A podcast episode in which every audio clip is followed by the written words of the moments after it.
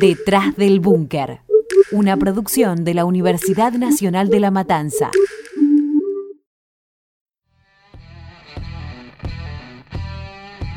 Bienvenidos y bienvenidas a Detrás del Búnker.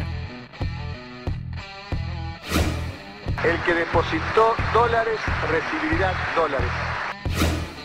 ¡Nos inunda más! ¡Nos inunda más! Sí, absolutamente. Vos sabés que sí. Vos sabés que sí. Pero esta noche volvimos y vamos a ser mujeres mejores.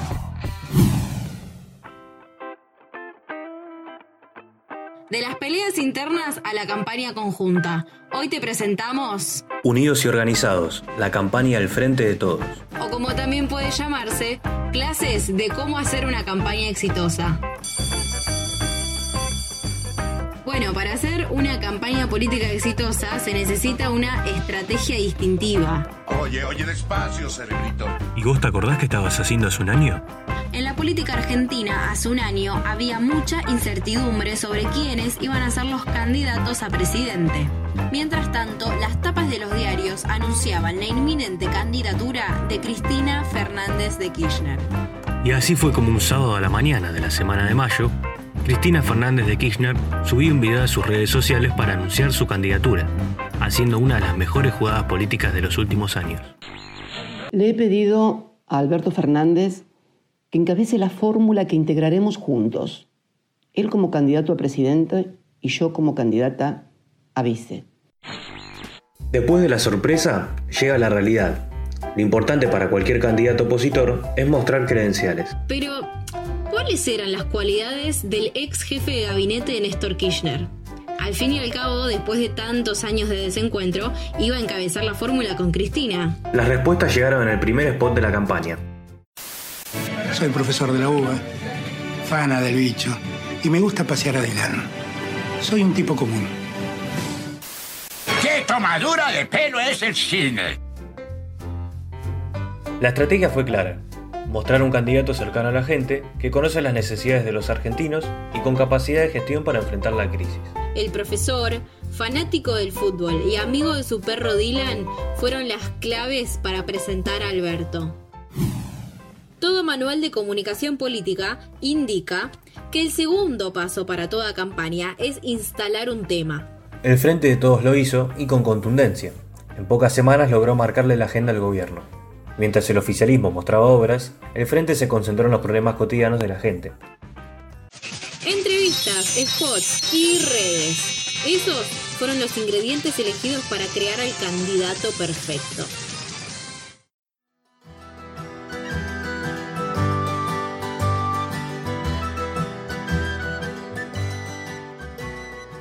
¡Atención! ¡Saludo! Buenos días, mi sargento. Sargenta, Alberto. Sargenta. Ta. Eh, sí, capitana. Muy bien, Alberto. Estuvimos hablando con tu equipo de asesores y creemos que casi estás listo. Pero tiene que aprender a controlarse, soldado. Es muy efusivo y responde lo primero que se le viene a la cabeza. No tiene nada que ver con la idea de consenso y unión que usted plantea en la campaña. Pero son ellos los que me buscan a mí en Twitter. No me importa quién empezó, soldado. No me importa. Para el entrenamiento de hoy va a tener que aprender a responder mejor. Si yo te digo, contame acerca de tu propuesta, vos me decís... Me encanta la consigna Vamos a volver, porque me llena de fuerza, de fe, de esperanza. ¿Pero qué? ¿Para qué vamos a volver? Vamos a volver para ser mejores. Bien, soldado, siga así. Deme dos más, deme dos más. Si le preguntan por la grieta, ¿usted qué responde? Uf, me la estás poniendo difícil. ¿Tenemos que superar el muro del rencor y del odio entre los argentinos? Sí, muy bien, Alberto, muy bien. Es con todos. Ahora, soldado, la última prueba para comprobar que ya es un candidato hecho y derecho. Si te preguntan por José Luis Espert, ¿vos qué contestás? Quiero ser el presidente, capaz de descubrir la mejor faceta de quien piensa distinto a mí. Absolutamente, vos sabés que sí. Los felicito, soldado. Ha alcanzado un resultado satisfactorio.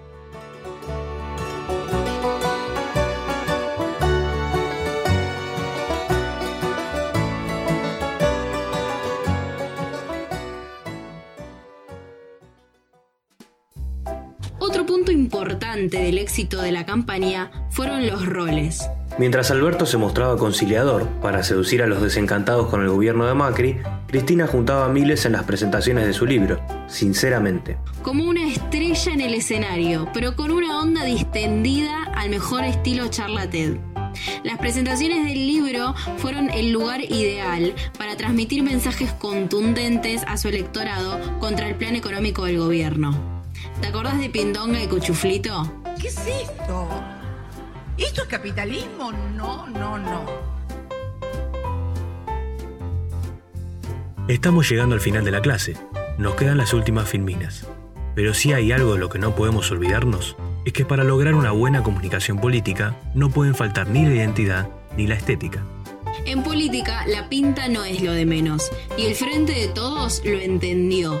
Pasó de las banderas, los bombos y los cantitos desafiantes a una identidad con banderas argentinas, escenario compartido y canciones de Charlie, el Flaco y Fito. Y en su nombre reflejó la idea de consenso y pluralidad que quería trasladar. Todos. Representó ni más ni menos que la unidad del peronismo. Y en esa unidad política, más comunicación profesional y cuidada, el Frente de Todos se hizo fuerte. Con más de 47% de los votos hasta el momento, es el nuevo presidente de la República Argentina a partir del 10 de diciembre. Tras la victoria de Alberto Fernández, quien le arrebató la presidencia al conservador Mauricio Macri, que estaba buscando su reelección. Alberto Fernández presidente electo en la República Argentina en estas elecciones generales. Se dio el triunfo para el candidato presidencial de centro izquierda, Alberto Fernández, quien ganó en la primera vuelta la elección de Argentina frente a Mauricio Macri, que buscaba la reelección. El Frente de Todos con el 48,10% logró que entonces em, Fernández sea el próximo presidente de los argentinos que va a asumir el 10 de diciembre.